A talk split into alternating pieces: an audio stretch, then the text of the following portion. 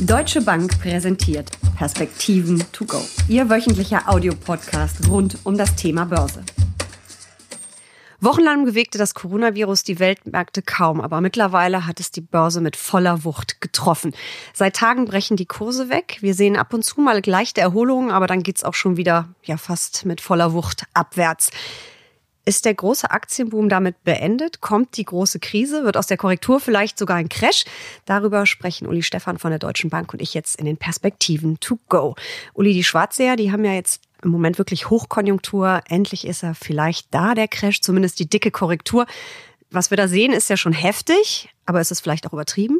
Also heftig ist es in jedem Falle. Wir haben in den letzten Tagen etwa sieben Billionen US-Dollar an Marktkapitalisierung verloren. Es ist in äh, Amerika der schnellste Abschwung nach Höchstkursen, den es jemals gegeben hat. Also insofern ist es schon enorm, was da passiert. Ich habe einen S&P-Chart gesehen, da sieht es wirklich aus, als ob ein Stein fällt. Jeden Tag ein ja. Zentimeter geht das abwärts in dem Chart und es ist überhaupt keine Gegenbewegung mehr da gewesen. Deswegen war ich so überrascht, als es letzte Woche Stimmen gab, dass noch keine Panik im Markt sei. Und das wird offensichtlich daran festgemacht, dass die diskretionären Händler, dass die Privatanleger noch relativ ruhig sind und es insbesondere die systemischen Algo-getriebenen Händler sind oder Produkte sind, die jetzt verkaufen, verkaufen müssen, einfach weil sie an bestimmte Grenzen stoßen. Aber nein, ich glaube, die Ruhe war deshalb vorhanden, weil man wirklich gedacht hatte, dass dieses Virus auf China begrenzt sein könnte und dass es dann eine V-artige Erholung geben würde. Nun ist es dann nach Italien gewandert und nach Korea und wir haben es mittlerweile in über 70 Ländern auf der Welt. Und da es keine Medikamente gibt, also man hat wohl Versuche gemacht, auch zum Teil erfolgreich, mit Medikamenten gegen Malaria oder Ebola. Aber das ist eben noch nicht in der Breite. Man muss das wirklich dann noch testen und weiterentwickeln. Hilft dann nur die Quarantäne. So, und jetzt äh, stelle man sich vor, dass man diese Quarantäne, diese Isolation mit der gleichen Konsequenz in Europa, in Amerika durchführt, wie das in China passiert ist, dann stehen eben alle Räder still und dann ist nicht die Frage, ob wir eine Rezession kriegen im ersten, zweiten Quartal, sondern es ist nur die Frage, wie tief die Rezession denn wäre. Man merkt ja eigentlich jetzt schon wirklich, dass es in der Realwirtschaft angekommen ist. Ich komme ja aus Düsseldorf, da ist Heinsberg, wo es diese legendäre Karnevalssitzung gab, ja nicht so wirklich weit. Bei mir gibt es Hamsterkäufe ohne Ende. Ich habe am Wochenende versucht oh, einzukaufen. Auch hier in Frankfurt. Also ja, also in äh, Düsseldorf war es heftig. Also einkaufen war fast unmöglich. Immer mehr Leute bleiben zu Hause. Vier große Messen oder mittelgroße bis große sind abgesagt. Taxifahrer berichten einem, dass die montagmorgendlichen Fahrten zum Flughafen eigentlich nicht mehr stattfinden. Hotels bleiben leer. Das ist schon ziemlich bei uns angekommen. Äh, absolut. Wir sehen ja auch Gewinnwarnungen von Unternehmen die sagen, natürlich sind wir hier durch den Coronavirus äh, betroffen in unseren Umsätzen. Man erlebt sogar schon erste Pleiten, die passieren, weil eben auf der einen Seite die Wertschöpfungsketten zusammenbrechen und damit meine Lieferungen, die ich dann weiter verarbeiten oder verkaufen kann, äh, nicht eintreffen, aber auch meine Kunden natürlich ausbleiben. Und insofern, wie gesagt, wird es gar keine Frage sein, ob wir negatives Wachstum bekommen, ist nur die Frage, wie tief es sein wird. Deine Kollegen haben ja jetzt schon rausgegeben, ich glaube Freitag war es, dass sie ähm, mit einer Rezession rechnen oder dass das zumindest passieren könnte dass es in Deutschland zu einer heftigeren Rezession kommt. Glaubst du das auch? Ja, jetzt muss man aber sehr vorsichtig sein und sagen, äh, wann denn äh, und, und wie denn die Rezession. Also wir mhm. gehen davon aus, dass wir ein negatives erstes Quartal haben werden, so mit 0,1. Das liegt vor allen Dingen an China. Da werden wir wahrscheinlich heftiger negativ sein im ersten Quartal, weil die Fabriken 90 Prozent stillgelegt wurden zumindest in dieser Region und dann natürlich über die Lieferketten. Wir werden wahrscheinlich in Deutschland ein negatives Bruttoinlandsprodukt haben von minus 0,3 im zweiten Quartal. Wir erwarten insgesamt, dass die Weltwirtschaft im ersten Quartal, wenn überhaupt, wächst, vielleicht sogar tatsächlich negativ ist, aber dann eben eine Erholung kommt, weil wir haben einen externen Schock, der auf einen echten Angebotsschock zurückzuführen ist.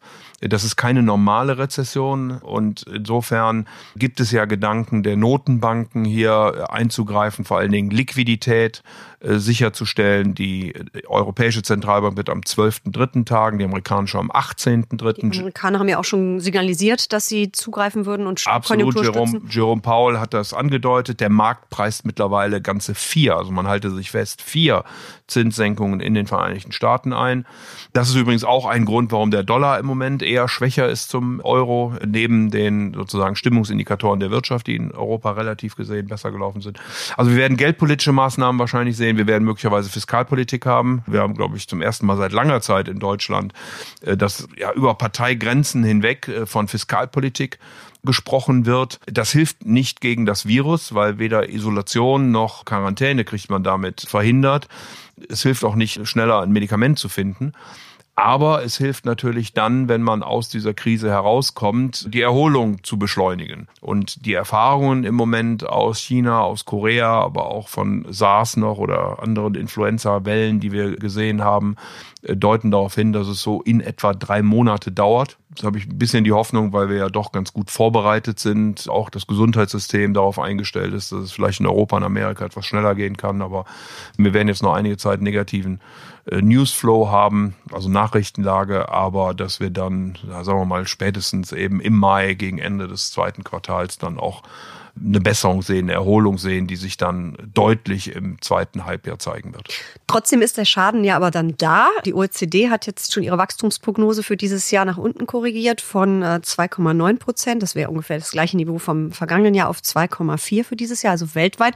Aber das sage ich ja. schon ich, deutlich. Nein, ich sage ja. Wir können nicht alles aufholen. Das war jetzt mein Punkt das ist ja schon statistisch kaum möglich, wenn wir im ersten Halbjahr äh, negativ sein werden oder zumindest nicht viel Wachstum mhm. haben dann äh, wird sich das natürlich das ganze Jahr durchziehen. In Deutschland rechnen wir vielleicht mit einer Null in diesem Jahr. Und bei der Null muss man dann immer noch berücksichtigen, dass wir ja mehr Arbeitstage haben, weil die Feiertage arbeitgeberfreundlich und nicht arbeitnehmerfreundlich sind. Und das allein hätte ja plus 0,4 Prozent mhm. Punkte Wachstum gebracht. Also insofern schlägt das natürlich rein in einen sowieso schwachen Wachstumspfad, den wir ja gehabt haben. Wir haben ja eine industrielle Rezession gesehen im zweiten Halbjahr 2019 waren so langsam auf dem Weg der Besserung daraus und jetzt kommt eben dieser Angebotsschock, der dann äh, dazu führt, dass wir insgesamt in Deutschland vielleicht eine Null schreiben und äh, aufs Gesamtjahr gesehen und die Welt eben so, sagen wir mal, plus minus zweieinhalb Prozent. Das ist auch das, was ich von anderen Analystenhäusern insgesamt so im Durchschnitt sehe. Zwischen 2,2 und 2,8 liegt es da mhm. meistens das ist jetzt eine relativ optimistische Sichtweise. Es gibt ja auch einige, die ähm, Corona mit einem schwarzen Schwan vergleichen und ein wirkliches Drama dann auf uns zukommen sehen, inklusive Börsencrash. Wie ähm, groß ist die Gefahr? Man hatte erwartet, dass es eine V-förmige Erholung geben könnte. Das ist jetzt mittlerweile zu einem U geworden. Und die Frage ist eben, wie lang ist der untere Balken dieses Us? Mhm. Das kann seriös kaum jemand sagen. Ich sagte ja, es gibt Erfahrungen aus China, aus Korea, aus vorangegangenen Wellen solcher Viren, dass es in etwa drei Monate mhm. dauert. Wir haben Erfahrungen beispielsweise auch vom 11. September 2001, als in den USA die Airlines nicht flogen, als Shoppingcenter geschlossen wurden und so weiter und so fort. Da hat es in etwa 0,3, 0,4 Prozentpunkte Wachstum gekostet für das Quartal. Also es gibt Vergleichsmaßstäbe, die man mhm. jetzt heranzieht. Und daraus würde man dann entwickeln, dass wir zuerst mal ein Problem haben im ersten, zweiten Quartal und es dann eben Richtung Jahresende, zweites Halbjahr wieder besser werden sollte. Nun nimmt die Börse ja, da wird ja die Zukunft gehandelt, nimmt ja immer viel vorweg. Als Anlegerin, wenn ich jetzt beispielsweise eigentlich ganz gut investiert bin, aber trotzdem, nennen wir mal eine Zahl, 20.000 Euro auf dem Tagesgeldkonto rumliegen hätte, die ich in den nächsten Jahren absehbar nicht brauche, ist jetzt schon der Zeitpunkt, um einzusteigen? Wahrscheinlich ist das ein bisschen früh, äh, weil wie gesagt die Nachrichtenlage ja noch schlechter wird. Wir haben jetzt, wenn ich es richtig im Kopf habe, hat sich die Zahl der angesteckten Corona-Erkrankten in Deutschland verdoppelt übers Wochenende. Äh, das wird wahrscheinlich jetzt weitergehen in ganz Europa, auch in den Vereinigten Staaten werden die Fälle zunehmen man wird dann eben mit diesen Quarantäne und Isolationen reagieren. Also insofern haben wir zuerst mal einen negativen Newsflow, äh, der auch noch ein bisschen anhalten wird. Die Börse hat natürlich jetzt schon viel vorausgenommen. Ich würde sagen, sie preist so mit knapp 50 Prozent eine Rezession fürs Gesamtjahr ein, die mhm. wir, wie wir gerade besprochen haben, ja nicht sehen. Die Volatilität ist so hoch. Sie war nur in der großen Finanzkrise, war sie höher. Ich habe ja schon gesagt, was wir alles verloren haben an Marktkapitalisierung. Also insofern glaube ich, dass die Börse da nicht so weit äh, von allem Boden weg ist. Wenn man mal einfach ein Szenario malt, wo man sagt, die DAX-Konzerne würden zehn Prozent weniger Gewinn machen als letztes Jahr und man legt eine Bewertung an von KGV 13, äh, dann käme man irgendwie auf 11.150, 11.200 Punkte. Das wäre schon ein Extremszenario. Mhm. Und insofern würde ich, wie gesagt, heute nicht mein ganzes Geld auf den Tisch legen, aber ich würde mal mit einem Auge schielen, was denn so preiswert sein könnte. Und wohin schiele ich dann genau? Ja, ich würde auf die Sektoren vor allen Dingen schielen, die jetzt auch sehr stark negativ betroffen sind, die aber auch schon vorher vielleicht nicht so teuer waren. Das sind vor allen Dingen die Zykliker. Nicht wahr? Wenn man über eine Rezession nachdenkt, dann ist all das, was eben sehr zyklisch ist und konjunkturabhängig, dann eben negativ betroffen.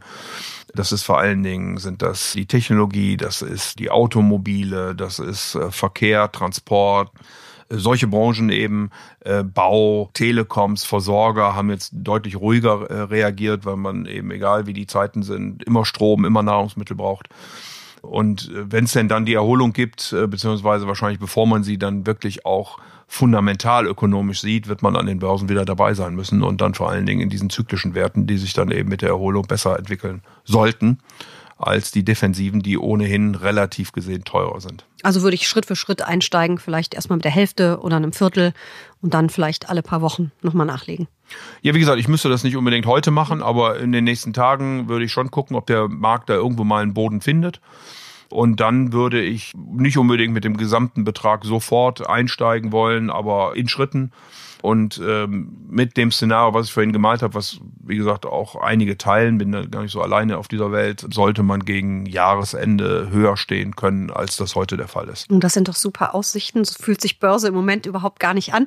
Was sagen wir noch denjenigen, die im Moment mit Angst auf ihr Depot gucken und vielleicht doch ein bisschen nervös sind und fast kurz davor sind auszusteigen? Ich würde Ruhe bewahren. Also ich glaube, dass da jetzt Panik kriegen falscher Ratgeber ist. Wir sind eben schon rund 15 Prozent tiefer. Ich glaube, dass die Sache temporär ist. Glaube das immer noch, dass man das Virus, ja, wenn man so sagt, in den Griff kriegen will. Man wird ja so mit allen Anstrengungen eben auf Medikamente, auf Impfstoffe arbeiten. Ich bin vorhin schon gefragt worden, wenn es sich jetzt Jahre zieht, äh, das glaube ich eben nicht. Wir werden auch in plus minus zwölf Monaten dann äh, voraussichtlich entsprechende Medikamente oder Impfungen zur Verfügung haben. Also insofern ähm, wäre ich da nicht zu pessimistisch und würde die Nerven bewahren, Ruhe bewahren und jetzt nicht unbedingt noch verkaufen. Beruhigende Worte von Uli Stefan. Danke für diese Perspektiven. To go. Sehr gern.